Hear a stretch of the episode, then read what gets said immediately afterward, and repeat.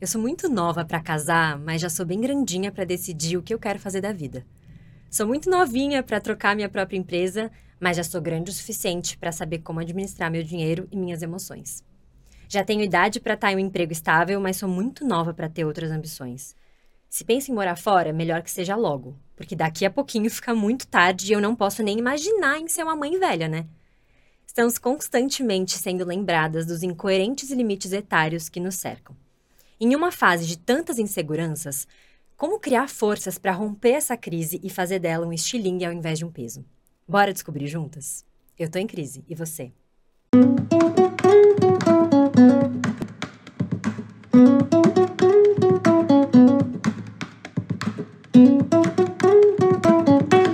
Tô em crise.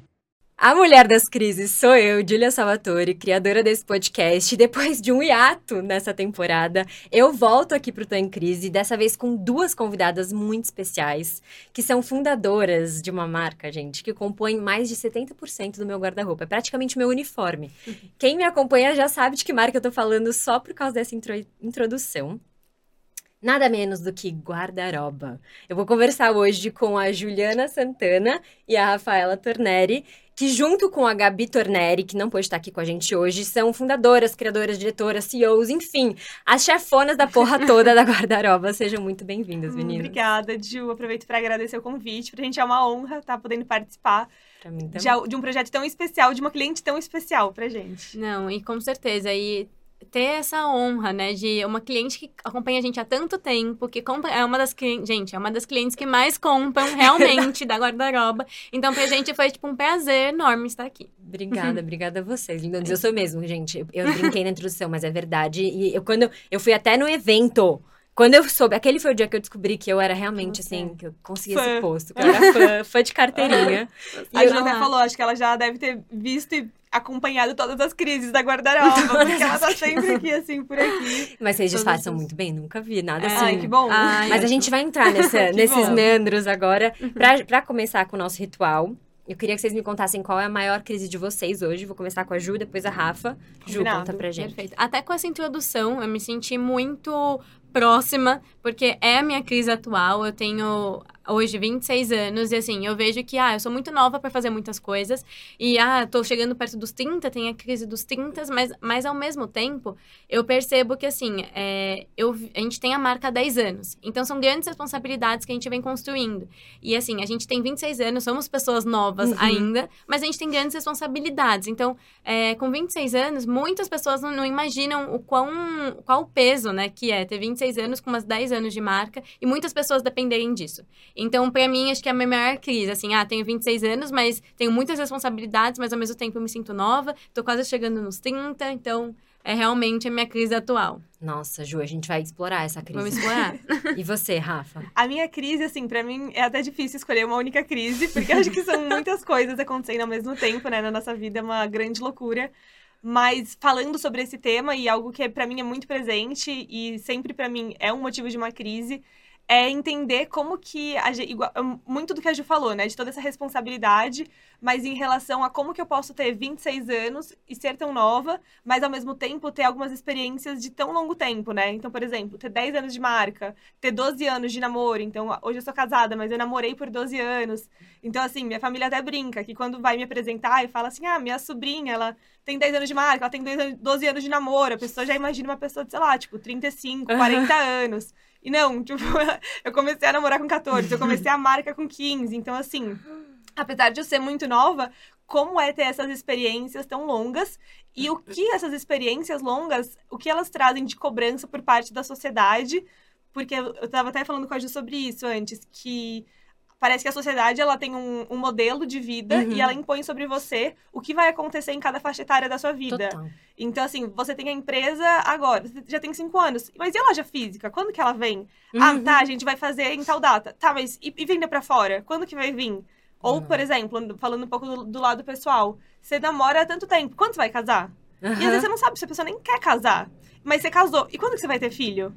Aí Já- vem o primeiro. Quando que é o segundo? Você não tem nem tempo de comemorar as conquistas, Aham, porque já sim. tem, assim, outras conquistas que você tem Exato. que fazer. E isso tá tão projetado na gente que recentemente eu e a Rafa a gente juntas, né? Aí eu, a gente abriu um baú do tempo, que a gente escreveu uma cartinha 10 anos atrás, e na minha Mentira. cartinha tá. Juro, muito Que legal. foi quando a gente se formou Que na quando a gente escola. formou no terceiro colegial. E na minha cartinha tava escrito assim: é, casada com dois filhos. Onde você acha que com você vai estar 26 daqui a anos, 10 anos? com a minha idade. Nossa, Então, assim, é algo que é muito da, tipo, tão projetado, enraizado na gente que, ai, com, depois da faculdade você vai fazer tal coisa, você vai estar casada com filhos e no melhor posto gerencial, sei Aham. lá, na melhor carreira. E a gente Gente. projeta tanto isso na gente que realmente é algo, é uma crise eterna, assim. Eterna. Vamos dar uma- um, salto no tempo pra quando Vamos. vocês começaram. Porque eu- Uhum. na introdução e na fala de vocês, vocês já jogaram algumas, Algumas pistas, né? De, de vocês, que vocês são amigas, vocês fizeram escola e faculdade juntas. Não, só a escola. Só a escola. Uhum. E que a guarda-roupa veio muito no, no período, né, desse- do fim da escola pro começo da faculdade. Isso. Que é uma época de crises. E agora a gente tá num outro, né, num outro gap também, que é o fim da faculdade e agora. Então, Uhum. tem muito a ver, principalmente com essa parte profissional. Então, contem um pouquinho como que começou a guarda-roupa e vocês. Conto. Quer Quer começar? Não, pode ir. Bom, a gente começou a guarda-roupa quando a gente ainda tava na escola. A Ju é minha melhor amiga da- desde a de infância, assim. A gente se conheceu na escola. Ai, que E quando a gente tava no terceiro colegial, quando a gente tinha 16 anos, a gente decidiu que a gente queria fazer algo juntas. E a princípio era só uma ideia por um hobby mesmo, porque a gente gostava, a gente gostava de moda, então a gente queria, ah, faz um blog, tava tudo meio começando, o Instagram. E a gente sempre teve muito essa veia empreendedora, nossa família é empreendedora, então a gente sempre teve isso como exemplo muito presente na nossa vida. E, e, assim, eu sempre fui aquela criança que queria vender tudo. Pra mim era uma brincadeira, era vamos fazer brigadeiro pra vender. Era, pra mim era uma diversão. E aí, quando eu conheci a Ju, batia muito assim o nosso perfil. E aí a gente decidiu que a gente queria fazer alguma coisa juntas. E aí surgiu a guarda-roupa, que na época a gente comprava é, umas t-shirts que estavam super na moda e revendia. E aí foi indo, a gente começou a vender no boca a boca, o Instagram começando. E aí a gente percebeu que a gente gostava muito de estar vendendo aquilo, mas a gente não se identificava mais com as peças. Não era algo que a gente queria usar, sabe? Porque bem nessa, é, acho que ter 16, 17 anos, né? Você entra na faculdade, nessa transição, é, principalmente naquela época, não tinha roupas que traduziam a- o que a gente queria vestir. Então era ou na época, né, roupas muito coloridas e lojas mais específicas, ou roupas muito assim, ah, mais vamos supor, mais de trabalho, mais, Muito tipo, adultas, muito né? adultas pra, Pra pra aquela fase. Porque a gente não queria se vestir como criança, coloridinha. E, mas Uhum. também não queria se vestir é, de camisa social e calça fartaria naquela época. E também, né, tipo, a gente queria fazer ir pra festa, essas coisas, a gente não, se não estava se identificando.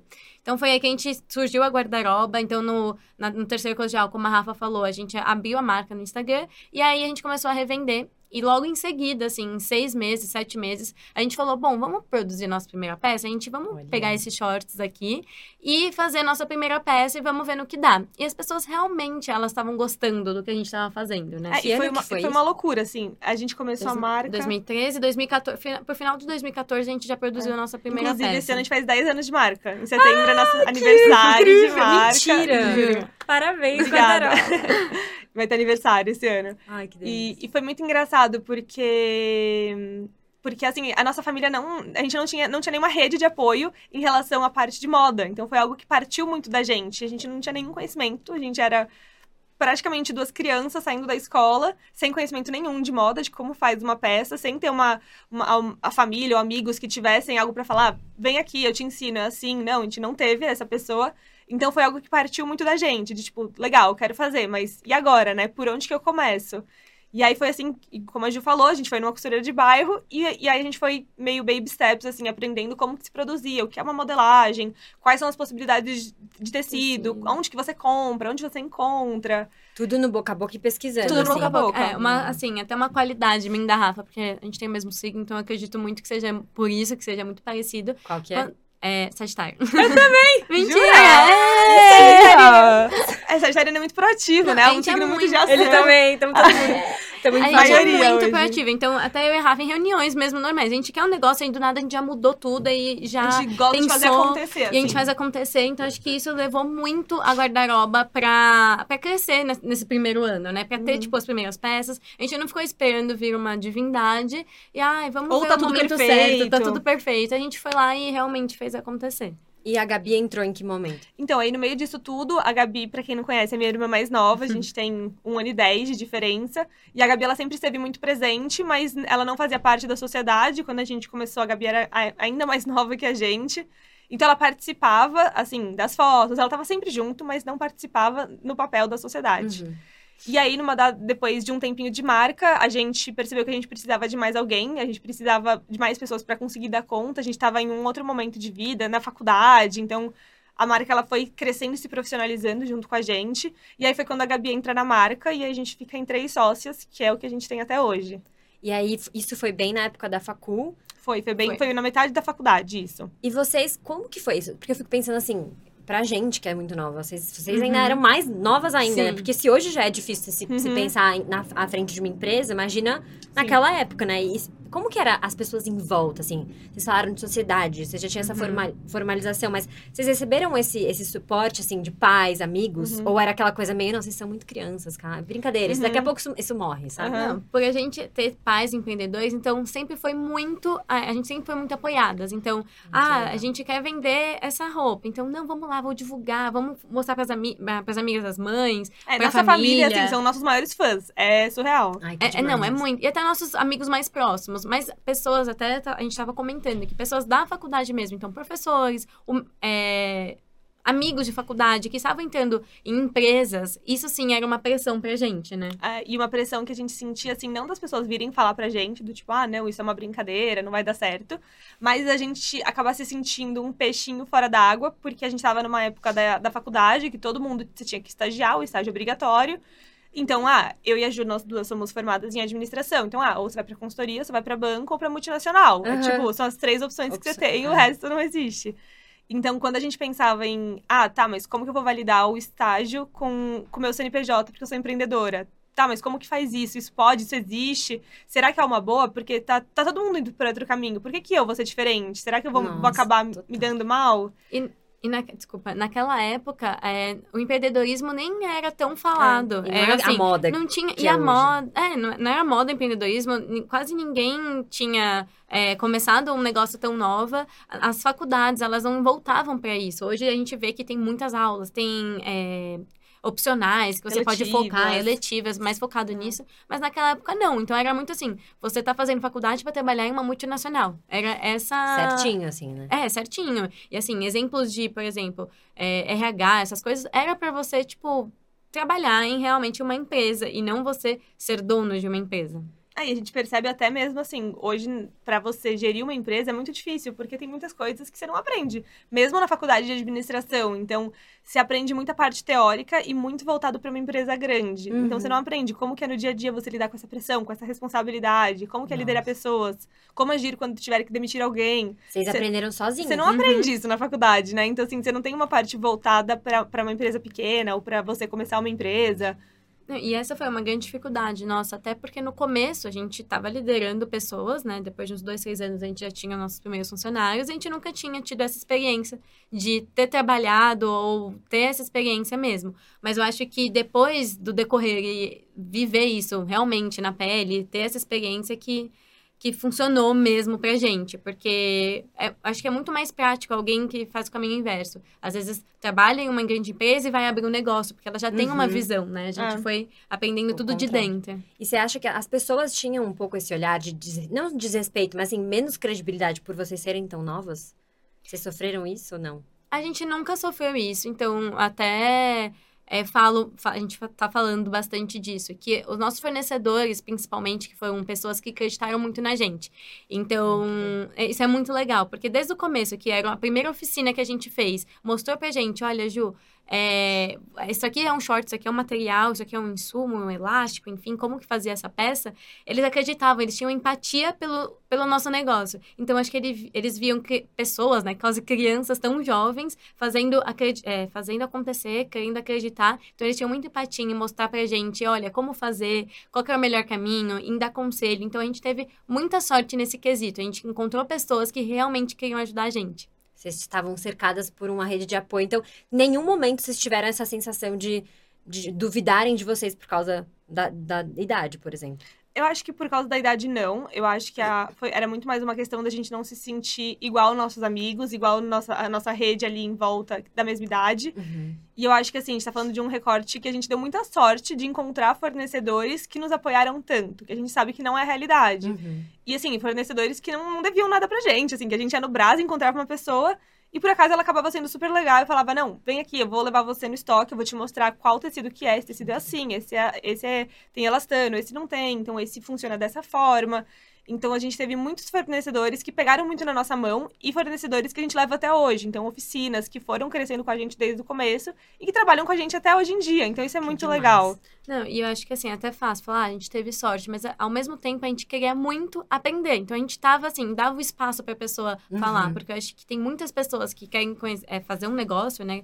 é, fazer acontecer, mas falam, não, eu sei disso, eu quero fazer, eu quero escolher tal coisa e não dar um espaço, talvez, pra você aprender. E eu acho Sim. que no mundo, principalmente do empreendedorismo, e principalmente porque a gente é nova, é, a gente tem que pegar a bagagem de todo mundo, mesmo que seja da costureira que tá dentro do- da sua empresa, ou, sei lá, qualquer Ter pessoa mesmo, ter essa humildade de aprender. Mas eu acho que isso também tem a ver com outra coisa que eu queria trazer pra conversa, que é, às vezes, a gente sentir que a gente precisa assumir uma postura diferente, sabe assim, uma postura mais séria, Uhum. ou mais assim, mais assado, pra passar a credibilidade Sim, que a gente sim. quer. E às vezes, sendo novas, isso acaba ficando um pouco mais pesado, porque Sim. sendo mulheres, a gente já sabe que isso também é um outro Uhum. recorte, apesar da gente ter infinitos privilégios, você sente que, não, não vão me levar a sério, porque eu, já, eu sou nova, eu tô tocando, falando com um CEO, falando Uhum, com um fornecedor aham. de anos que tá no mercado, enfim.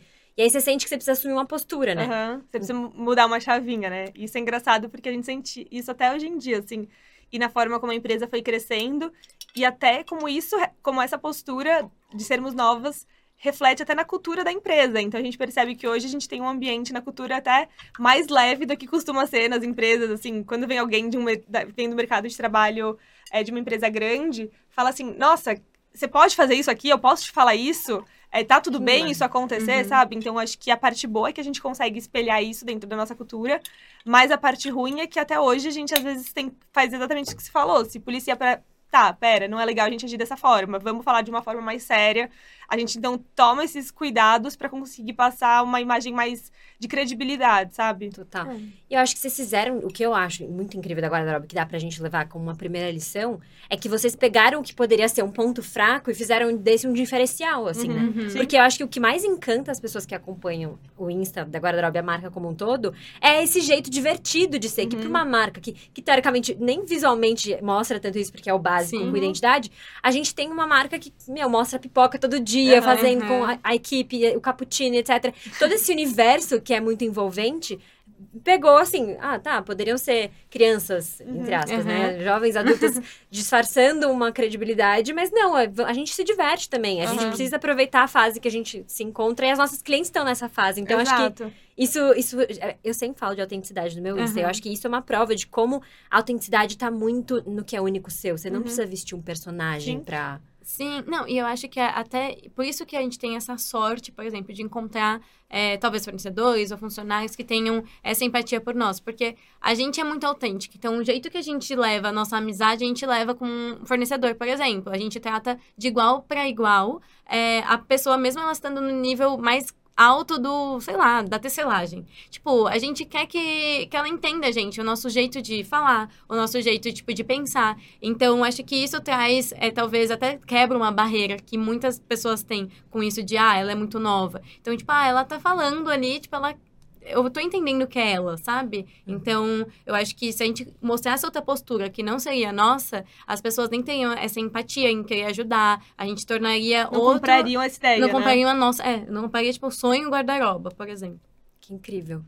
E, e vocês, assim, nesse processo, por exemplo, algum momento bateu um arrependimento de.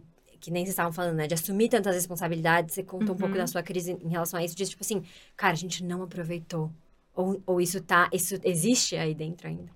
eu acho que existe muito mais em relação a inseguranças e não sobre o, o que a gente não viveu, porque assim, é, quando a gente era mais nova, a gente começou na escola e a gente começou como um hobby, a gente realmente gostava de estar fazendo aquilo, então era o que a gente fazia no nosso tempo livre, porque a gente curtia aquilo. Então a gente nunca deixou de aproveitar. Então, assim, ah, nossa, eu ia mal na escola por causa disso, ou deixei de ir em festas de 15 por causa disso. Não, não, não foi isso que, acontecer, que acontecia. A gente conseguia equilibrar tudo muito bem, até o momento que a gente começou a profissionalizar a marca e entrar na faculdade e falar, tá, agora virou uma chavinha, esse é meu ganha-pão, esse é meu trabalho, eu vou viver disso. E aí foi um momento que a gente, assim, que é, é muito contraditório, porque ao mesmo tempo que no começo a gente não abriu mão de nada, hoje a gente conversa muito sobre isso, que a gente percebe que muitas vezes a gente abre mão da nossa vida, porque a vida ela acaba se misturando com o trabalho. Então, qual que é o limite de cada coisa? Então, assim, ah, eu não abro mão de nada, eu tenho meus amigos, tenho minha vida social, eu consigo fazer os meus hobbies. Tá, mas e, e tem final de semana que eu não consigo fazer absolutamente nada e tenho que passar o final de semana inteiro trabalhando e até meia-noite, enfim, sei lá. Mas é, é, muito contraditório, porque eu acho que o empreendedorismo, ele dá essa falsa impressão de liberdade, de tipo, posso fazer o que eu quiser quando eu quiser, só que ao mesmo tempo você tá, tá sempre preso naquilo porque só depende de só você. depende de você, nossa. Não, e assim, é, acho que principalmente para o empreendedor, e é no nosso caso, né, nós somos em três, é, três sócios que somos amigas, então, pra gente, é, a guarda-roupa é tipo, como se fosse a nossa vida, então assim tudo que a gente faz, até em relação aos hobbies, a gente tira ideias para guarda-roupa. Então é como se a gente tivesse 24 horas por dia, todos os dias, pensando naquilo. Então é como se fosse realmente um filho. Então, ah, você faz as suas coisas, mas você não deixa de pensar nele. Uhum. Então acho que é, acho que é o que a gente é. sente, assim, no, no dia a dia. A gente não deixa de fazer nada, mas a gente não abrir a mão para fazer alguma coisa da guarda-roupa, porque ela tá toda envolvida, tipo, no nosso ser mesmo. Nossa. Pelo menos a minha. Não, mas eu acho que esse, eu, eu, eu também comecei a, a trabalhar de forma autônoma uhum. e eu acho que esse é o grande desafio. Que é, e, e aquela teórica, né? Mas o Bauman, uhum. Zygmunt Bauman, ele fala muito dessa, dessa relação entre liberdade e. Gente, me, me vê. Segurança. Segurança uhum. e liberdade. Porque são duas coisas que é difícil você equilibrar. Porque quando Sim. você tem excesso de liberdade, você provavelmente tem pouca segurança. Quando você tem uhum. muita segurança, você tem pouca liberdade. Então, a gente que tá nesse mercado é um constante malabarismo, assim, né? De tentar jogar, porque é isso, depende da gente. Então, se depende só da gente, a gente tem que correr atrás. fazer de tudo. É, e às vezes descansar fica difícil, porque é. você fala, nossa, tô descansando, poderia estar tá fazendo alguma Exato. coisa pra... E você se sente culpada, né? Assim. Você se sente culpada. Já é outra crise nisso. Já é outro, da, Já da é pauta crise. pra outro episódio. Não, mas até nisso, agora que a guarda-roupa tá crescendo, cada vez mais, mais, a gente percebe que, assim, não é que depende só da gente. As pessoas literalmente dependem da gente. Então a gente tem pessoas contratadas, hum. que, tipo, tem família. Uhum. E aí a gente envolve tudo isso. Então acho que são. É muito mais. Essa crise é muito mais profunda, sabe? Que a gente fica é. pensando no dia a dia. E uma dúvida, você falou de equipe. Vocês sentiram que em algum momento vocês precisavam de alguém mais sênior para ajudar? Como que foi essa parte, assim, já que a gente tá falando de uhum. idade? Eu acho que assim, a, a, gente sempre fez questão, nós três, eu, a Gabi e a Ju, a gente sempre tá é, de frente a algumas áreas, então a gente tem grandes divisões na empresa. E a gente sempre fez questão de assim, tá bom, talvez a gente precise de alguém mais sênior, mas eu preciso entender tudo disso. Porque se eu sou uma das sócias, como que eu vou colocar alguém uhum. e eu não vou entender nem para conseguir gerenciar isso ou controlar isso e colocar na mão de outra pessoa. Então a gente pensa assim em ter pessoas mais sêniores, mas a gente quer muito, é, eu, a Gabi e a Ju, as três, terem muito conhecimento, cada uma das suas áreas, para conseguir pelo menos gerenciar isso e não delegar isso completamente na mão de alguém, só porque a gente acha que a gente não é tecnicamente melhor nisso, sabe? Uhum. É, porque daí entra, entra algo de experiência que a idade vai um pouco. Não tem. Chega Sim. num limite, né? De experiências que você vai vivendo. Apesar de vocês terem 10 anos, que é, uma, é Sim, muita não, coisa. Mas tem gente. Não, são, são 10 anos, anos diferentes, né? É. Porque são 10 anos que não estão no mercado de trabalho tradicional. Comum, Exato. Não, e até é, isso realmente, assim, a gente tá batendo. Fazendo várias reuniões, porque assim, é, isso de experiência, ser sênior, cada uma tem a sua área. A gente que desenvolve, não é que a gente pega um processo que a gente viu em outra empresa, a gente vai implementando o nosso processo, vendo se está validado e montando outro processo e, assim, com base nas experiências que a gente teve. Então, para a gente é muito difícil, porque, assim, a gente não teve outra vivência sem ser guarda-roupa. É. Então, às vezes, a gente pega é, e, óbvio, erra, a gente erra bastante, mas erra rápido e tenta consertar. E talvez com alguma pessoa, igual você falou, que tenha 20, 30 anos nisso, talvez elas conseguissem dar esse conselho. E a gente também tenta buscar fora, com conhecimento, estudo, faculdade, cursos, enfim. Mas a gente sempre tenta buscar assim, ah, vamos falar com alguém dessa área, vamos ver como que ela faz. É, e a gente pega dicas também, porque assim, a gente acha que a gente não é o dono da verdade, que só aquele processo está certo. Uhum. Mas a gente, com certeza, acha que pessoas sêniores podem dar conselhos no nosso negócio e tá tá tudo bem, Uhum, né? Sim, a gente, a gente busca muita ajuda de consultores, mentores, para que mesmo que hoje a gente não tenha dentro da empresa, a gente consiga ter uma opinião de alguém mais sênior de fora.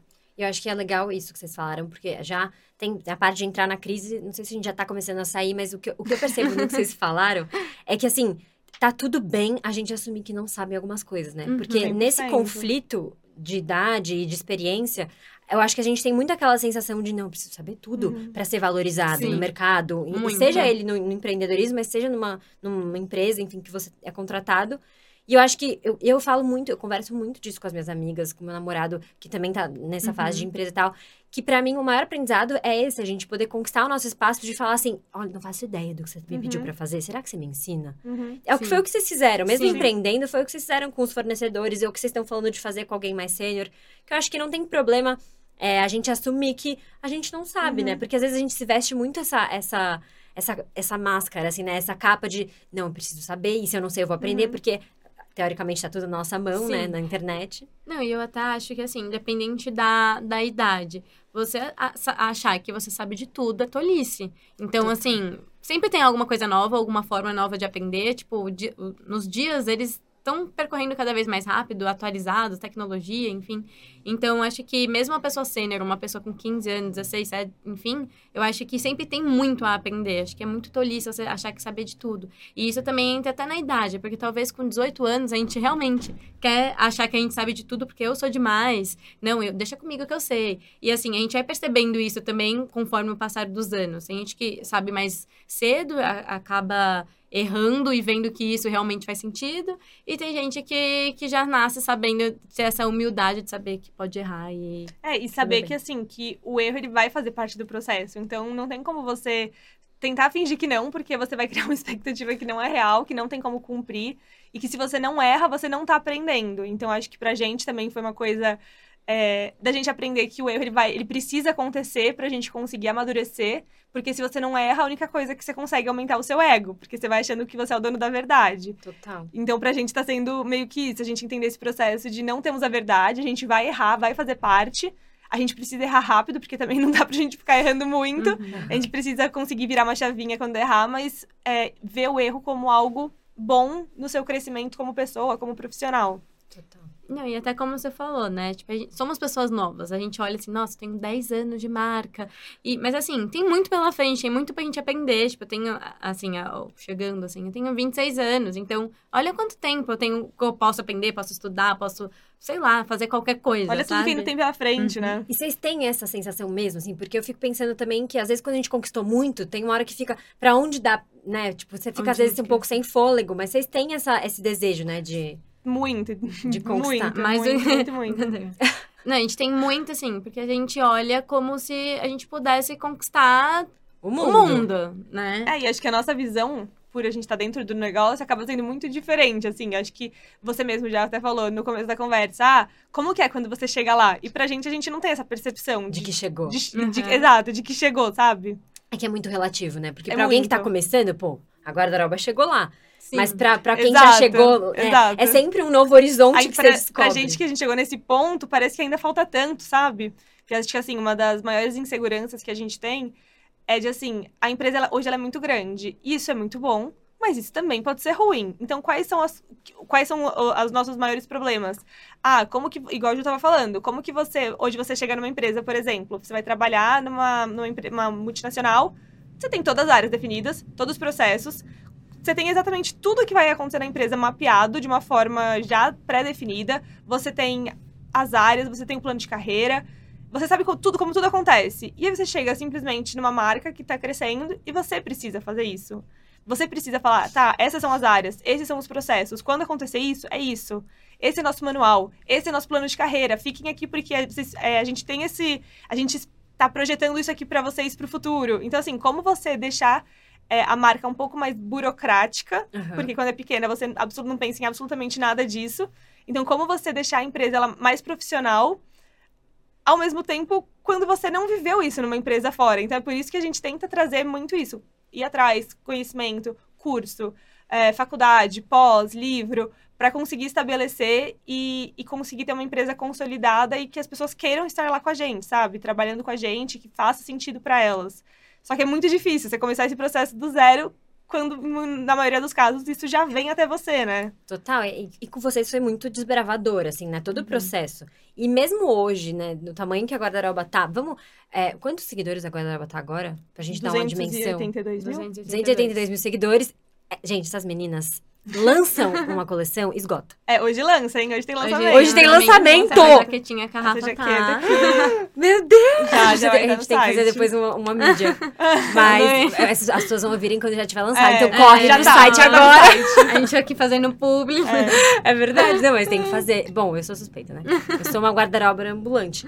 Mas esgota. É, tipo, bizarro, Esgota. assim. Uhum. E é um sucesso, tipo, pra mim é um sucesso de comunidade, porque as pessoas realmente Total. esperam e sabem quando vai lançar, e esperam pra lançar e compra e, e, assim, é um e, e hoje, mesmo assim, quais inseguranças que vocês têm? Porque você falou de uma, Uhum. e acho que é legal a gente falar das inseguranças Uhum. de chegar lá, mas mesmo assim a gente é O gente. que ainda falta, né? É. E o que vocês acham assim, bate alguma hora de, tipo, não, a gente não vai dar conta, tipo, não vamos conseguir, algum momento, sei lá, dar essa travada. Não, dá em vários momentos, por mim mesmo. É, eu falando por mim, porque assim, a gente ainda, assim, a gente é uma empresa grande, mas ao mesmo tempo somos uma empresa pequena comparada com multinacionais. Então a Exato. gente cuida de muitas áreas. Então, assim, ah, a gente tem as nossas divisões, a gente é diretora de algumas áreas separadamente, mas ainda assim tem grandes problemas que eu tenho que lidar de, com diversas áreas. A gente fala, meu Deus, não vou dar conta aqui que isso. Então bate essa insegurança de, nossa, eu não vou conseguir fazer isso, eu não vou dar conta, são muitas coisas, então tem muitas responsabilidades, ainda mais que a empresa está crescendo agora. E antes, assim, ah, é, a gente tratava com a mesma seriedade, mas hum, se a gente errasse, é, então, assim, tudo bem errar, mas se a gente errasse, era um erro pequeno. Não envolvia, e, tantas, não envolvia pessoas, tantas pessoas. tanto Agora- dinheiro. Nossa. Agora a gente erra e fala, meu Deus do céu, o que, que, que eu fiz? O que aconteceu? Vamos, vamos ver o que que... E assim... O são- erro passa a ser muito mais sério, né? Então você começa a se cobrar muito. Nossa, eu imagino. Eu imagino. E como que vocês, vocês se ajudam nesse, nesse aspecto, Sim. assim, né? De acolher. Sim, eu, eu, a Gabi ajuda, você diz, as, as É, sócias. é. 100%, 100%. E... Acho que o fato de vocês terem também essa, essa proximidade, não só de fases de Aham. vida, etc., mas também de, de, de história, né? Sim. Ajuda a ter um pouco essa compreensão, porque vocês não estão se vendo só como sócias, mas vocês são Uhum. amigas, Sim. né? Então, irmãs, então é outra... Exato. Não, quando eu vejo pessoas empreendendo sozinha, eu fico pensando, meu Deus, que loucura! Como que essa pessoa lida com tudo isso Nossa. sozinha, sabe? Eu ainda tenho duas pessoas e ainda assim é tão difícil, né? E uma E, equipe. e acho que assim, você, Sim. você perguntou se bate em inseguranças. E completamente, assim, tem dia que. E acho que até por a, por essa- a gente tá nessa idade do meio do caminho, né?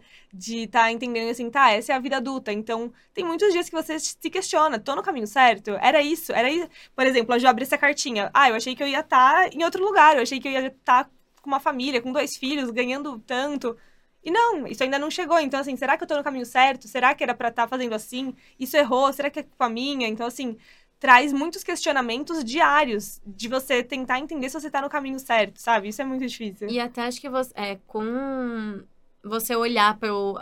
Assim, a grama do, do outro, do vizinho, É. é sempre mais verde, né? Aham. Então você olha, nossa, mas aquela pessoa tem 26 anos também, já conquistou a Forbes e faz tudo isso, e tem 50 filhos, e assim, Aham. e faz tudo sozinha. E você fala, tipo, meu Deus, eu tenho Eu que ser ela, eu quero ser ela, eu tô péssima, né? na- né? Então, eu acho que tem essa comparação também, que assim, por mais que a gente não queira fazer essa comparação, existe, porque a rede social tá ali pra provar que Que às outras... vezes que tem outras pessoas que estão melhores que você e que você precisa correr atrás pra chegar igual a igual entre aspas a elas. Vocês têm essa sensação no profissional também? Porque você falou do- dos filhos, etc., que eu sei que... Sim, sim. que E eu acho que assim, a rede social torna tudo muito mais complexo, né? De você Uhum. a- achar que você sabe da verdade da vida do outro. E você vê a, é, empresas num patamar gigantesco e falar, tá, mas é, será que. Eu, legal, tô grande, mas era pra estar assim? Então você começa sempre a se, se, se sentir menos, insuficiente, assim, porque sempre vai ter uma comparação de alguém melhor. Nossa, Então isso é muito complicado se você não tem o pé no chão pra saber que tá, cada um tem o seu processo, cada um tem o seu Uhum. tempo, cada um tem sua vida. E tá tudo bem. É, e a gente, eu vejo assim, a vida como, né, tem várias caixinhas, né? Tipo, a família, profissional, os- o, casamento, né, Uhum. barra, barra romances, relacionamentos, filhos, etc.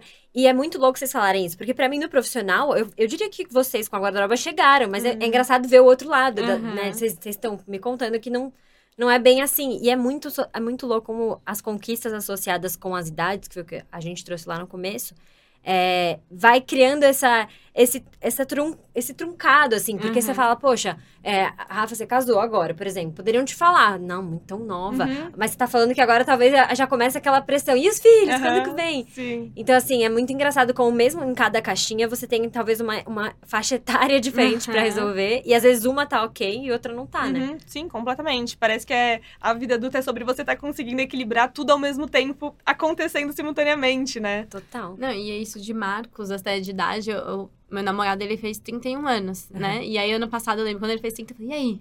Como você se sente com os 30, né? Porque o Uhum. 30 é tão... Ele, tipo, nada, tá tudo igual, Tá tá, tudo tudo, bem. Eu, tipo, ah, tá, achei que, sei Ia lá, mudar você tudo. sentiria alguma coisa diferente, mais peso, não sei.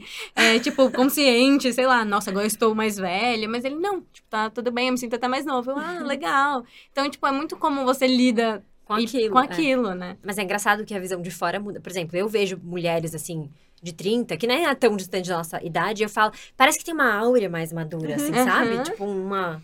Uma coisa que você fala, eu não sou assim, gente. Uhum. Ainda falta. Sim. Alguma coisa falta que eu vou chegar É, lá é- e vou. é engraçado, quando a gente entra na faculdade, você vê as pessoas já quase se formando, estagiando, trabalhando com roupa social, e você fala, nossa, que adultos, que grande. e aí você se forma e você fala, tá, então eu era aquela pessoa que eu enxergava, mas eu não Total. tô me vendo assim, né? Total. A gente nunca se enxerga da, da, forma, da forma mais coerente, parece, né? A gente sempre dá- se dá uma diminuída. Se assim. dá uma diminuída. E você, Rafa, com o casamento, como que tá essa parte, assim, da vida? Porque eu e a Ju, a gente ainda tá no namoro, né? Você já Uhum. não tá noiva, não, né? Não, Ah, tô namorando. quieto. Mas, mas é porque. É, já entra em outra crise. Mas, ou não, né? Enfim.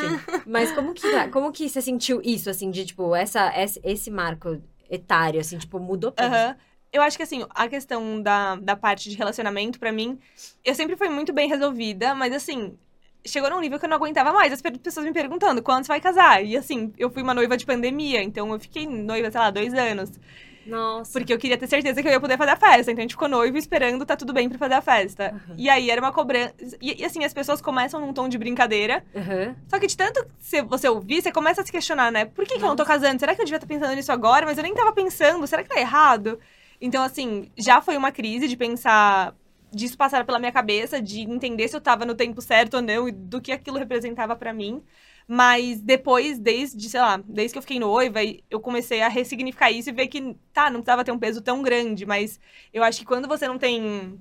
Não tá com isso tão bem resolvido de como vai ser, te bate uma insegurança, né? De Total. por que, que tá todo mundo trazendo isso pra mim e eu não tô pensando nisso? E é engraçado que eu tenho várias amigas que namoram e que se sentem dessa mesma forma, assim, do tipo, que cobrança é essa, sabe? Eu tô tão bem no meu relacionamento, será que eu precisava estar pensando em casamento? Então, se eu não tô, tem alguma coisa errada? Então, tem que começar a pensar. Então, traz uma série de questionamentos que às vezes você nem quer ter, né? Naquela fase, você só quer Curtir. curtir, você tá namorando e tá tudo bem, né? Total. E, aí, e ainda, assim, quando, quando aconteceu, você tinha esse julgamento externo de, tipo assim, nossa, ela é muito nova. Porque eu fico pensando, com as amigas. Completamente. Não, quando eu falo para as pessoas que eu comecei a namorar com 14 anos, as pessoas ficam assim: você tá louca? Por que, que você fez isso? Mas você perdeu um monte de fase da sua vida. Mas E era aí? isso que você queria? Ah, eu acho que assim. Como eu comecei a namorar muito cedo, eu sempre fui. Pra mim sempre foi uma certeza, assim. Eu sempre fui muito bem resolvida em relação a esse assunto. Então, não é algo que me gerou tantas crises, mas eu acho que não, não, não, foi, não é da melhor maneira que poderia ser. Então, eu sempre me, me perguntava, por que, que as pessoas estão me questionando tanto isso, sabe?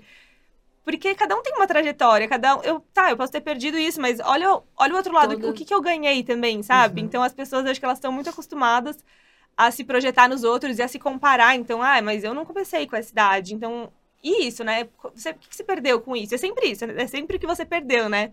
E não o que você É. ganhou. Então, pra mim foi meio que ressignificar, entender, tá, e o que, que, eu, que, que eu ganhei? Tá bom, eu tô com o Vitor, que é o amor da minha vida, e eu passei mais anos com ele. Olha que, que, Que lindo isso também, sabe? Que legal, olha o outro lado.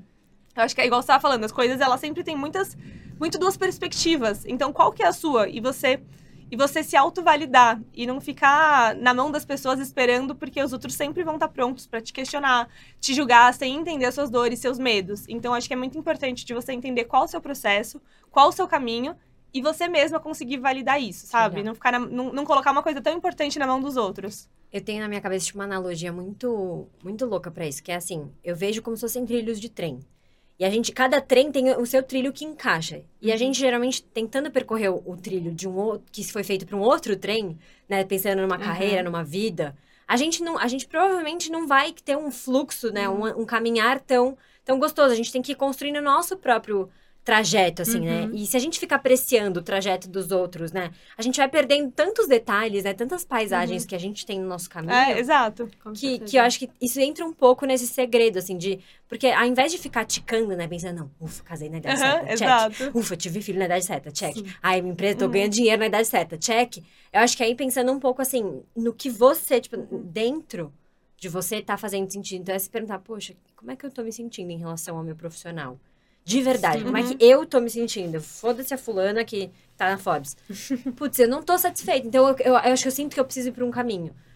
Tá, vamos, vamos, vamos seguir. Ou senão, não, não tô super satisfeita. Vou ficar aqui. Uhum. Né? E eu acho que isso talvez seja um bom parâmetro Sim. pra começar. Sim, com certeza. Não, eu acho ótimo. E até em relação a idades e rótulos. Então, por exemplo, ó, tipo, tem o marco da idade e também tem os rótulos. Então, ah, agora você noivou e agora você tem que casar. Você tá morando junto, então, ah, depois tem que casar. Então, tem muitos esses rótulos. Não, tô morando junto, É. eu não sou casada, namoro, sei lá, tô, tô lá, tô junto. Então, tá tudo bem.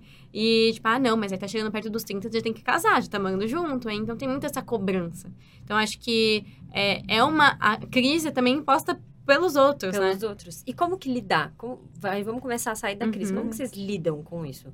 Ju, se quiser falar ainda mais dessa parte. Eu acho que é muito o que você falou, tipo, olhar pro, pro seu mesmo. Então, assim, ah, como que eu tô me sentindo em relação a isso? O que, que eu consigo fazer? É, eu realmente quero casar ou não? Tipo, você começar a se perguntar sobre também essas questões. Então, assim, ah, Isso eu, é eu tô importante pra mim? Isso é importante pra mim. Então, tipo, tá tudo bem. Ah, questão profissional, igual você falou. Nossa, eu quero realmente chegar lá? Tipo, eu tô satisfeita agora? Tipo, talvez, ah, se eu quero chegar lá, o momento não é agora. Tipo, tá tudo bem ter calma e você conseguir fazer as coisas com detalhe, é, com, com experiência, você vai adquirindo e você vai chegar lá, talvez, daqui uns cinco anos. Mas, tipo, não precisa ser tudo agora, no momento que a gente quer. É, e acho que é tomar muito cuidado sempre com aonde você quer chegar, mas você sempre curtir o processo, porque o lá parece que nunca é suficiente. Então, é igual você fala assim, ah, mas vocês chegaram lá? E pra gente não é o lá, então aonde que é o lá? E você tomar cuidado pra você não estar sempre vivendo aonde você quer chegar e não curtindo o processo, Uhum. assim, ah, putz, eu quero casar, mas tá, eu tô num namoro super legal, eu tô viajando, a gente tá fazendo isso juntos. A Sim. gente sempre fica com foco no próximo passo e não consegue curtir o presente, né? Então, Nossa. A gente tem a sensação que as coisas acabam passando e a gente não, não, não curtiu, né? É um super desafio. Pra mim, esse é um super desafio, Uhum. porque eu acho que é, um- é muito difícil equilibrar. Porque o lá é bom ter. É bom você ter um Sim. objetivo, né? Onde Pra você te quer chegar. mover, uma meta. Porque senão você não se sim. move, exato. E senão você senta e fica acomodado, né? Mas Uhum. por outro lado, é isso. Como é que, até que ponto eu olho o lá e executo. E curto o processo. Exato, é muito E difícil. até não cair na frustração, né? Tipo, ah, eu quero chegar no lá, mas eu não cheguei agora. E aí você Lá. fica tipo, meu Deus do céu, acabou pra mim, não consegui chegar lá. E aí a gente, tipo, e acaba às vezes até, tipo, ah, não, isso não foi pra mim. Eu cheguei lá com 25 anos, então vou desistir disso. Então é também você entender é, que tem tempo, tem processos pra você chegar onde você quer. Total. E o lá muda, né? Isso que é o mais. O lá que a gente tá chamando, né? O. O lá. Vamos- Ele muda muito, porque às vezes você tem, você tem uma visão do que vai ser. E, a- e quando as coisas vão acontecendo, você descobre É outras... completamente diferente. Sim. Exemplo da Ajuda Carta de 10 anos atrás. O lá Exato. dela. Como assim? Dois Aonde tá filhos, o lá dela 26 agora? É, a sabe? gente tem zero perspectiva do que vai. E tem, tem um discurso bem clichêzão do, do Steve Jobs, vocês já viram? Que ele Da fala... faculdade? De, Da, da, faculdade. É, eu não sei qual Eu é amo. que ele tá discursando, mas que ele fala. Ele conta que ele fez caligrafia na faculdade Uhum. do Uhum. nada, assim, X-mente, foi um interesse que surgiu. E no futuro ele foi descobrir que ele não fez, ele não sabia o que ele estava fazendo na Uhum. época, e que acho que é o que muitas de nós não sabemos Acontece. às vezes.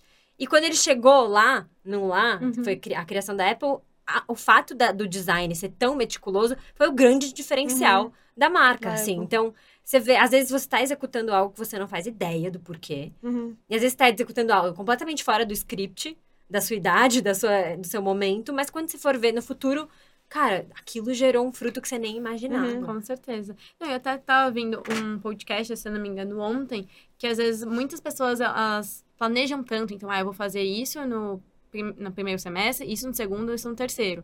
Mas às vezes, se você deixar fluir simplesmente, você traça um lá muito melhor do que o que você tinha construído. Total, total. E pra vocês, assim, pra quem tá começando, por exemplo, a empreender, vocês teriam Uhum. algum conselho em relação a isso? Assim, alguém, alguém nova que tá começando? Uhum, em relação à parte de empreendedorismo. É, de empreendedorismo e de, de, tipo assim, posturas que vocês acham que vocês adotaram ou algumas coisas que vocês fizeram para dar certo Uhum. que outras pessoas poderiam aprender com você. Tipo assim, se eu Uhum. pudesse falar com a Rafa de 10 anos atrás, Uhum. o que, que eu falaria? É, eu acho que assim, a- uma coisa que a gente recebe muito sempre quando a gente abre esse assunto de empreendedorismo, que as pessoas nos trazem muito, então acho que é uma grande dor. E tem um pouco a ver com essa questão de onde você quer chegar e como chegar lá. É, as pessoas, nos- elas nos falam muito assim, qual foi a grande virada de chave? A guarda-roupa tá bombando hoje em dia. O que, que vocês fizeram? Qual, que, que chave que vocês viraram? E assim, e a gente foi percebendo que o sucesso, ele não tá atrelado a só uma única chave. Que do dia pra noite você consegue virar e o sucesso, ele começa a acontecer. Não, que são pequenas chaves diárias que você vai virando e mudando sua postura. E acho que um pouco a ver com o erro também. Então, você ter essa jornada empreendedora, aproveitando cada dia com aprendizados. Então, eu acho que é muito clichê, mas você realmente aprender com seus erros, não repetir o erro, porque isso é burrice, mas você errar rápido. Então, você vai errar, isso vai acontecer e vai fazer. E esse erro, ele faz parte, ele é importante para você virar uma chavinha. Então, isso aconteceu. Então, a partir disso, não, isso não vai acontecer mais. Eu vou, eu vou fazer de outra forma. E com todas essas pequenas viradas de chave, você tem essa sensação de, dessa grande virando e mudando tanto o seu percurso, sabe? E? É, e até complementando todo dia, né? Uma virada de chave. Todo dia a gente tem um insight novo, uma mudança nova, e acho que isso que faz realmente fluir. E eu acho que assim, as pessoas hoje, só finalizando, elas querem, elas estão em busca de uma receita de bolo pronta, né? Como se fosse Uhum. algo muito simples de alcançar. Então, uma chave, uma receita, como que faz? Aham. Me fala agora, assim. Cinco É um dicas TikTok, para... é. cinco dicas para ter um É e-commerce. uma, tipo, é uma eu geração muito realmente- ansiosa, assim, né? Então a gente quer tudo pra ontem. Então, como que eu faço? Eu tô com a marca um ano e não virou, e agora? Então tem toda um- uma ansiedade, assim, por trás disso. Eu acho que outro conselho que eu dou, até isso de comparação que eu falei anteriormente, é não se comparar. Assim, você tem a sua vida, você tem o seu trajeto, só porque tal pessoa chegou com 20, 30, independente dos anos, é, com o seu objetivo, que é o mesmo que o seu, não significa que você tem que fazer a- com a mesma idade, com a mesma, é, no mesmo trajeto, com as mesmas coisas. Então, ah, tem um objetivo em comum, legal, você se inspirar, mas não trazer aquela vida para sua. Projetar aquilo em você, né? Isso. E também, até, então isso é, envolve muito ter calma. Tipo, as coisas acontecem com calma. Não adianta você atropelar, colocar literalmente a famosa carroças na, na Aham. frente dos bois e que você não vai conseguir nem chegar lá, nem vai conseguir fazer nada. Porque você vai ficar parado e sempre, tipo, sendo atropelado pelo aquele monte de, de informações e projeções que você faz. E alguma vez vocês cansam? Tipo assim, pensa assim, nossa, não quero mais. Porque eu fui pensando, depois de, que- depois que você construir um negócio tão grande, deve ser difícil também. é, não sei, se- pode não ser o caso de nenhuma de Uhum. vocês, mas de falar assim, cara, não, não quero mais, e agora? Eu acho que assim, a gente, eu, pelo menos, falando por mim, nunca cheguei nesse ponto de falar não quero mais, mas sim de me questionar, de tipo, é isso que eu devia estar fazendo? Será que era isso que estava guardado pra mim? Esse era o meu caminho que eu devia estar tá crescendo nele? Será que era esse era o meu grande objetivo? Então, acho que esse questionamento sempre fez. E eu acho que ele, ele inclusive, até é saudável. Você se questionar Uhum. se, se você tá no caminho que você imaginava. Então, bate muitas inseguranças, bate muitos questionamentos, principalmente nos dias difíceis, que você chega em casa chorando, que é o que ninguém vê. Assim, putz, não aguento mais trabalhar, tudo tá dependendo de mim, tá tudo nas minhas costas. Teve esse erro, tô com medo de ter sido um erro meu. Então, assim, você começa a misturar um milhão de sentimentos. E, e aí você começa a se questionar, de tipo, era isso? Será que não era mais fácil eu estar numa empresa, eu ser, eu ser Uhum. CLT? Talvez eu não seria tão, tão realizada profissionalmente, mas talvez eu, eu estaria mais segura. Eu não estaria na mão do mercado e dependendo de algo que eu não tenho tanto controle, sabe? Então, acho que esse questionamento, essa insegurança, ela é completamente frequente e faz muito parte da vida empreendedora. Eu concordo muito com a Rafa. E também eu concordo do ponto que, assim, tá tudo bem se questionar. E se você quiser, e se você questionar assim, ah, às vezes eu cansei. Tá tudo bem você mudar. Então, assim, claro, cada um tem a sua, sua vida, assim, tem suas contas para pagar. Mas eu acho que, ah, ho- hoje eu empreendo. Não é uma vontade minha fazer nenhuma mudança. Mas se, eu- se uma, uma dica, tipo, ah, hoje você empreende. E amanhã você quer ser um CLT e mudar totalmente de área. Eu acho que os objetivos que você traçou no começo, eles não precisam ser o mesmo depois de um ano, dois anos. Eu acho que isso tudo pode ser mutável. Recalcular a rota faz É, parte também, né? Exato. Faz parte. Meninas, eu tô, acho que satisfeita, eu vou olhar minha cola pra ver. Tá bom. Mas eu acho que a gente deu ba- bastante, assim, material de como sair dessa crise. Vamos só olhar aqui pra ver se eu não. Não, Vamos. Não esqueceu de A gente nada. falou esqueci de bastante, nada. né? Não. Mas eu acho que foi. Eu acho que foi tudo. Eu, eu ia pedir. Ah, que louco! Tinha aqui uma pergunta que era: cinco dicas. Se vocês pudessem dar cinco dicas pra quem tá vivendo essa crise da idade, qual dica vocês dariam? Eu vou, eu vou nas cinco dicas, tudo bem. Tá. A- Acho que eu já, dei- já dei uma aqui, de ter calma, de não se comparar. Então. Mas eu acho que outra coisa é você também entender. é, entender um pouco a sua idade. Então, não é porque a gente tem, por exemplo, 26 anos e Tati tem 10 anos de empresa que a gente é, tem que Precisa se- saber tudo. Precisa saber tudo e olhar e precisa estar num outro, sei lá, patamar de carreira. E também não é porque você tem, às vezes, 17 anos que você pode largar a mão e falar assim, nossa. Eu Sou sei muito lá, novo, Sou muito novo, Dani-se. Eu acho que você tem que entender e respeitar muito o que você tá vivendo, a- o que, é, as oportunidades que surgem pra você. Então, acho que uma das dicas seria assim. É, acho que a minha dica principal seria você ter a sua única comparação ser você mesma. Então você tem- não se comparar com os outros, porque a gente não, não- no final das contas a gente não tem ideia de como tá sendo a trajetória do outro, quais são os pontos bons, os ruins, se tá sendo difícil ou não. Então eu acho que uma comparação legal e saudável pra te manter motivada é sempre se comparar com a sua própria trajetória. Então, o- onde eu quero estar com as minhas possibilidades, com, com possibilidades reais e não projetadas pelos outros, sabe? E até influências mesmo, principalmente de rede social, né? Que entra muito em comparação. É, às vezes, muitas vezes, né? Acho que até muitos influencers falam isso. O que, o que postam não é nem às vezes 10% do, do dia deles. E a gente fala, nossa, mas eu queria acordar e ter um café da manhã maravilhoso e, e, e, e trabalhar de home office e, sei lá, ir na academia no meio da tarde. Mas às vezes não é que ele só faz isso, ele faz muita coisa a mais. E às vezes projeta uma vida que você quer ter pra você, mas que na verdade não teria uma realidade. Assim, não seria muito provável que aconteça é, com todo mundo. Então, disso de assim, ah, às vezes uma pessoa tem uma vida perfeita, mas não é, ela não é tão perfeita. Uhum. E você deve enxergar isso, assim, ah, ela tá postando aquilo, que tem essa vida de, ah, eu faz home office todo dia e, e tem aquela vida de novela, mas às vezes não é isso que- não é isso que acontece na verdade. Eu acho que essa, essa, isso, isso das, das redes sociais, das referências, é muito importante, porque eu falo que é muito a questão da narrativa que a gente tá se contando. Então, qual história que você tá Uhum. contando pra você? E não Uhum. só sobre você, mas sobre essa história que você quer trilhar. Uhum. E quando você começa a contar pra você mesma a história de outra pessoa, fica muito difícil Sim. você se enxergar como um personagem Aham, nessa é. história, né? É, para de fazer sentido, né? Para de fazer sentido. E eu acho que essa, esse pensamento, assim, de, de seguir pessoas e se inspirar em pessoas que realmente têm a ver com algo que você acha que é Uhum. factível, pessoas que são verdadeiras. E eu acho que é um bom parâmetro pra saber se a pessoa é verdadeira é quando ela fala sobre as falhas, sabe? Uhum. Sobre a- os deslizes, sobre o que deu errado. Porque Inseguranças. inseguranças, porque vai dar pra todo mundo, né? E Sim. se a gente fica só no, no nosso lugar, assim, de, de ego, de tá tudo bem, Sim, maravilhoso, não, perfeito. não passo por esse problema, sou muito séria no que eu faço e tal, a gente perde muito no caminho, né? Que ter essa consciência do que faz mal e do que faz bem também. Total. Acho que seria uma outra dica, né? Então, às vezes é igual isso, ah, tem isso de mostrar o hashtag, que nananã, e mas, tipo, você não é uma vida, tipo, real, real mesmo. Uhum. Então, É, você escolheu que você ser dona das suas próprias escolhas, Sim. né? Então, até nos conteúdos, o que você quer consumir e como você quer se cercar. é, não adianta você só ficar nessa frustração, sendo que você só consome algo que é irreal. Total. Obrigada, meninas. Eu adorei todas as dicas. Obrigada. Pra ficar aqui, me dá o arroba de vocês, depois o da guarda-roupa, como se escreve e tal, pra gente registrar. É, Pode é falar o arroba Instagram, né? Então, Juliana Underline Santana. E da guarda-roupa, acho que é. acho que é- Guarda-roupa. da guarda-roupa. Guarda-roupa. E o meu é arroba Rafa Torneri. Obrigada, lindonas. Muito Obrigada, obrigada. a você, Di, pelo Obrigada. convite. Um super prazer estar aqui com você hoje. Eu tô muito, muito honrada. Obrigada por tudo e obrigada por terem topado participar. Obrigada a você, É. de verdade. Eu amei. E, o... e aí eu preciso dar um pequeno aviso. Esse é o último episódio do Tô em Crise, como vocês conhecem. As coisas vão mudar daqui pra frente, então aguardem. Esses episódios que a gente construiu até hoje vão continuar por aqui, mas tem novidades em breve numa nova temporada. E obrigada por vocês que estão até aqui comigo. Tô em crise. Lembrando que esse podcast não é uma resposta definitiva e nem uma ajuda profissional.